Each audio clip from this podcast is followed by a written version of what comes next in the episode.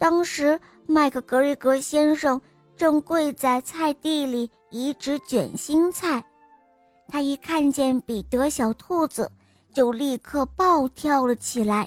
他一边追着彼得跑，一边挥舞着一个铁耙子，嘴里还高声的喊着：“哦，你给我站住！你这个该死的小偷，你给我站住！”彼得小兔当时害怕极了。他满院子乱跑，已经忘记了该怎么跑出菜园子。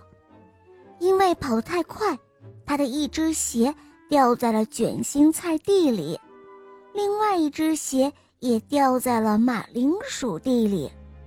两只鞋都跑掉了以后，他就用胳膊和腿一起跑，这样反而跑得更快了。所以我想。嗯，如果他不是钻进了一个围着粗粒的网里面，他很可能就逃过了这场追捕。但是不幸的是，他上衣的一颗大纽扣被网给勾住了。这是一件蓝色的夹克，配的是黄色的铜纽扣，他刚穿了没多久的，还很新呢。彼得小兔子认为他这一次。是死定了，害怕的哭了起来，大颗大颗的眼泪掉落下来。几只好心的麻雀听到了他的哭声，就顺着声音赶紧飞到他的旁边，鼓励他坚持住，一定要想办法逃出去。就在这个时候，麦克格瑞格先生举着一个筛子跑了过来。他想用筛子把彼得小兔子罩住。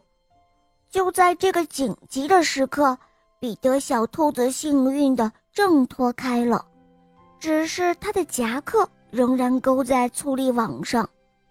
他在慌乱中跑进了麦克格瑞格先生摆放工具的小房子，然后跳进了一个喷水壶里。要不是壶里面还有水。它绝对是一个很好的藏身之地呢。麦克格瑞格先生知道彼得小兔子肯定藏在工具房的某个地方，说不定就藏在花盆下面呢。于是他小心翼翼地把倒扣的花盆一个一个地翻过来。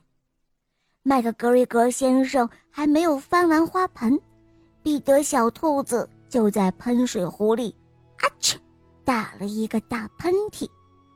听到他的阿嚏声，麦克格瑞格先生立刻跑过来抓他。